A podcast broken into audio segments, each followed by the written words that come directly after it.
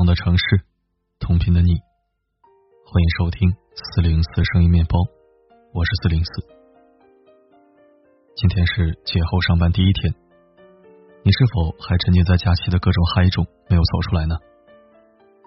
其实我觉得吧，大多数人，甚至是正在收听的你，这七天应该都是这样过的：在朋友圈到处旅游，在被窝里锻炼身体。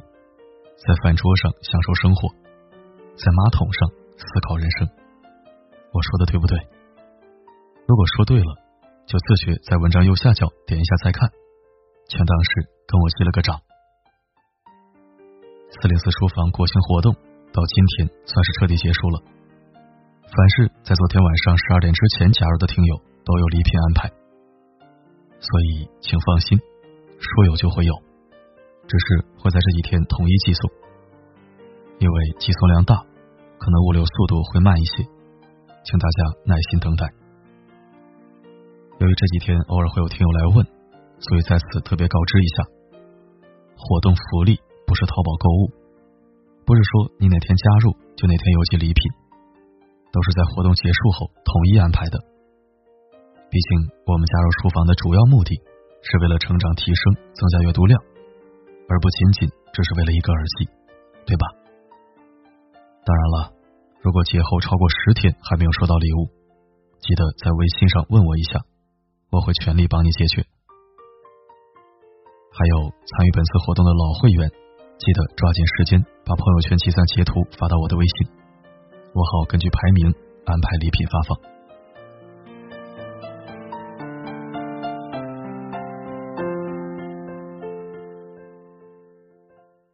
今天发生了一件特别有意思的事情。我早上在朋友圈分享了一首自己特别喜欢的歌曲，不一会儿就有人评论这首歌好难听啊。我还在想着要怎么回复他的时候，我们的一个共同好友帮我解了围：嘴巴温柔一点，耳朵才能更听话哟。不信你可以试试啊。看完心里只有两个字：厉害。会说话真的是一个人的加分项，仅仅几个字就看得出来情商很高。出于好奇，我点开给我评论那个人的朋友圈。今天的天气真像个傻逼，今天跟一个丑逼撞衫了，烦死了。只有我一个人觉得那个谁谁谁很丑吗？看完之后，我默默点开他的头像，设置了不看他朋友圈，也让他看不到我的朋友圈。很多人也许不知道，当你在期待别人给你朋友圈点赞时，你发的朋友圈，别人可能压根就看不到。朋友圈是否受欢迎，一定跟他的情商高低有关系。不好好说话的人，别人可能早就把你屏蔽了。然而，跟情商高的人交往，会让人自动给他加上一万分。想知道自己是不是朋友圈受欢迎的人，就看看你的情商在哪一层。第一层，高情商的人都很会吵架。我们用两年学会说话，却用一生来学会闭嘴。在现在的社交中，学会闭嘴是一门说话艺术，更是一种高情商的表现。知乎上有一个话题是。你见过情商最高的行为是什么样的？非常赞同的一个回答是这样说的：与你爱的人吵架的最高潮，能让他全盘崩溃的那句话就在你的舌尖上，你却忍住了没有说。对局面有掌控，对未来有余地，对他人有宽容，对自己有约束。情商最高的人，要的不是赢。而是解决问题，深以为然。我姐和我姐夫结婚八年，感情依然很好。我姐性子很急，一遇见事儿就变得很暴躁，跟姐夫吵架是常有的事情。不过我姐夫却很少发脾气。我姐给我讲过一件小事，她说她和姐夫吵架的时候，如果他说了很过分的话来攻击姐夫。姐夫从不会找更过分的话来攻击他，而是会说：“我知道你介意什么，所以我从来不会这样说你。这话一出，我姐就立马从刚刚的情绪里败下阵来，不再争论对错，跟姐夫和好。吵架的时候，两个人的情绪一定是最糟糕的。你骂我一句，我也要骂一句更狠的回去。最后，你赢了这场战役，却输了这段感情，这值得吗？狠话不是对亲人说的，不但解决不了问题，还会给这段婚姻蒙上一层坏的阴影，造成无法挽回的伤害。有句话说，一个人值不值得你交往，不是看他心情好的时候对你有多好，而是看他心情差的时候对你有多坏。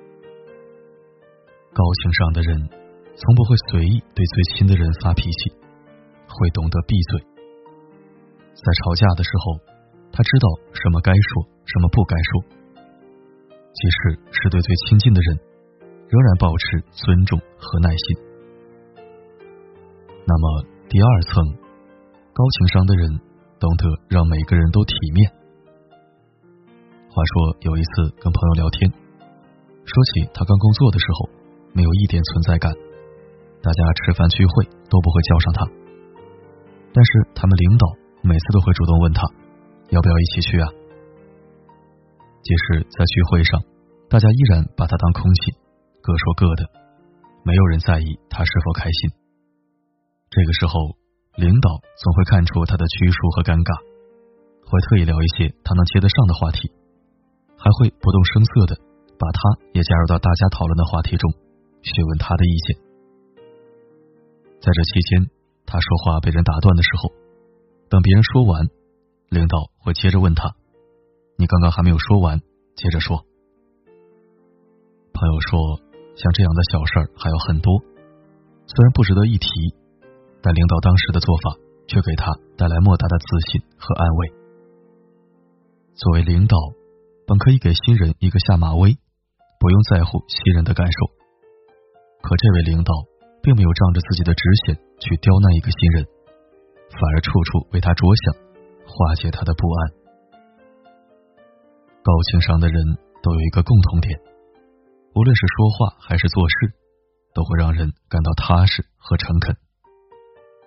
当大家都忽略你时，他会主动照顾你的情绪；当大家没有注意到你在讲话时，他会很自然的接下去，不会让你觉得自己被冷落了。懂你的欲言又止。也懂你的口是心非。这世上高情商的人有很多，他们绝对是其中之一。众所周知，李健是清华大学学霸、独立音乐人、隐藏的段子手，各种人设加持。其实，除了这些光环，李健也是一个情商极高的人。之前在《新歌声》这档节目里。有一个选手介绍自己的时候说：“我是个活动歌手。”李健问：“什么是活动歌手？”哈林解释：“就是有大楼开幕的时候剪彩的时候，巴拉巴拉说了一堆。”李健听完之后很自然的说：“跟我们也差不多嘛。”讲完，台下的观众大笑。有的人以为他又在讲段子，而我却觉得他这一句简单的话，既缓解了尴尬。又给了选手自信。其实，真正的高情商，并不是左右逢源、圆滑客套，而是温暖、真诚，懂得换位思考。他会懂你的难言之隐，会帮你找台阶下，让每一个人都体体面面。第三层，高情商的人从不随意评价他人。现在有一个新词，叫。自杀式社交，意思就是形容通过讽刺和贬低别人来满足和填补自己的心理平衡。这样的事情在朋友圈里最常见。你发个自拍，他说 P 的都不像你了，你看我都是发原图。你发个心情，他又说文采不够，还不如我写的好。你去旅个游，他会说。这个地方不好玩，我都不会去。这种始终要在言语上胜过别人来获得一些快感的人，不仅情商低，而且没教养。一个人人品怎么样，看他说话就知道了。你说什么样的话，你就是什么样的人。柏拉图说过，智者说话是因为他们有话要说，愚者说话则是因为他们想说。他们从不会考虑语言暴力带来的后果，因为让你不开心就是他们的目的。之前看过一个小视频，一个女孩子在主题公园举行婚礼，场地很小，但看起来很浪漫，本来是一件很美好的事情。然而下面却有人留言说：“有本事让主题公园所有的公主都来参加你的婚礼呀！”视频的作者看到之后，非但没有怼回去，还很温柔的说：“不可以哦，策划人员说了，结婚那天只有我一个公主。”两个人情商如何，高下立判，带着恶意随意评价他人，不仅暴露一个人的人品，还会让周围的人心生厌恶，默默远离。一个高情商的人，从来不会随意评价他人。即使不喜欢，也会尊重别人的意见；即使不赞同他人的观点，也不会站在道德的制高点上秀自己的优越感。第四层是最顶级的一层，最高级的情商是与人为善。蔡康永说：“高情商不是万灵丹，提高情商之后，不可能所有的问题都迎刃而解，但是。”提高情商会顺带着出现很多好处，别人可能更容易理解你的情绪，更喜欢跟你相处，跟你相处起来可能会觉得更舒服。与人相处最好的状态，莫过于让彼此都舒服。一个人让人舒服的程度，决定着他所能抵达的高度。在这个颜值至上的时代，情商。才更应该是一个人最珍贵的品质。它比颜值有价值，比才华有温度。正如人生没有标准答案，但有情商在，你的答案一定是接近满分的那一个。可能会有人说了，我情商不高又内向，是不是没救了？其实不是的。当你不具备一项你所羡慕的长处时，你唯一能做的就是保持善良，因为善良本身就是一种高级的情商。高情商并不是什么超能力，也不是优秀者的专属技能，它体现在生活中的各个小细节里。当你懂得站在别人的立场思考问题时，你就会明白，这个世界上看起来有那么多不可思议的事情，其实是有原因的。如果你不理解什么是所谓的高情商，那么请你记住三点：保持分寸感，好好说话，与人为善。与此同时，在以后的生活里，避免不了与各式各样的人打交道。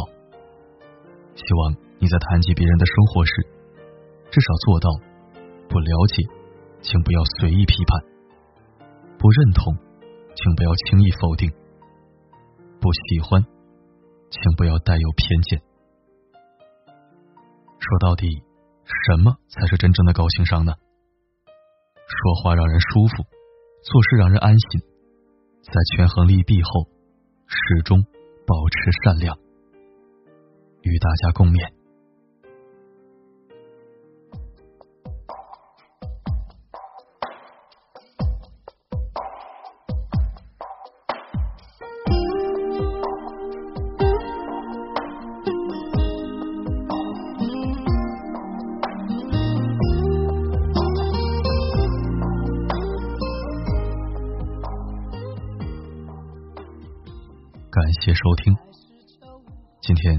不说太多，文章已经讲得很透彻了。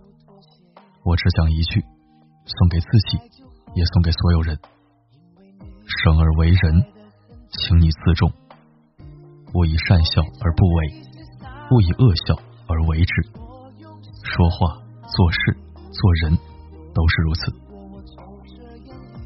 好了，今天的分享就到这里。我是四零四，不管发生什么，我一直都在。